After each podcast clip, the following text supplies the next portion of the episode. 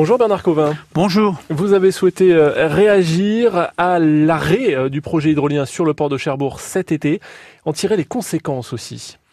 Oui, enfin des enseignements, non pas tellement au plan local, parce qu'il y aurait beaucoup de choses à dire, mais en même temps, je partage moi, la position des élus locaux qui ont tout fait pour favoriser cette filière porteuse d'avenir. Mais pour moi, l'arrêt brutal par le par le gouvernement de, de cette filière euh, prometteuse et qui plaçait Naval Group comme un des grands leaders mondiaux de, de cette filière industrielle, moi m'interpelle à deux niveaux. Au plan industriel, tout d'abord, ça veut dire que euh, la haute administration, les technocrates, euh, les élus aujourd'hui nationaux qui réfléchissent de plus en plus en termes de rentabilité financière à court terme ne savent plus porter des projets industriels qui nécessitent parfois 10, 20, 30 années d'efforts, mais qui nous placent dans une perspective d'avenir. C'est absolument dramatique. Ce qu'on a pu faire à une époque en France avec Airbus, avec TGV, avec la filière nucléaire, avec l'aérospatiale et bien d'autres.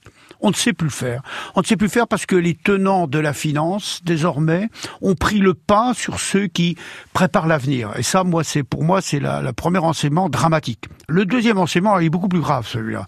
Aussi, c'est celui sur l'enjeu environnemental et l'enjeu de l'avenir.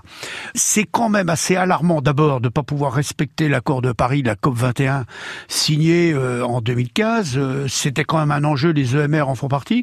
Et puis surtout, c'est pour moi ce qui est important. Alors c'était aussi parce que j'arrive à un âge où je me pose des questions sur qu'est-ce qu'on va transmettre à nos enfants, petits-enfants, aux générations à venir. On sait très bien que la planète est en train de d'exploser, que l'océan euh, est en train présentement de s'asphyxier par l'absorption de CO2 qui doit en permanence, etc., d'où l'acidification, la déforestation, tous ces enjeux qui font que la planète va dans le mur. Et malgré ça, on est incapable au niveau des pouvoirs publics de dire, euh, bon, la rentabilité immédiate, l'immédiat pour nos concitoyens, il faut effectivement le mettre en œuvre, mais il faut aussi être capable de porter des politiques à 20, 30 ans qui vont euh, préparer la planète de demain pour les générations qui nous viendront.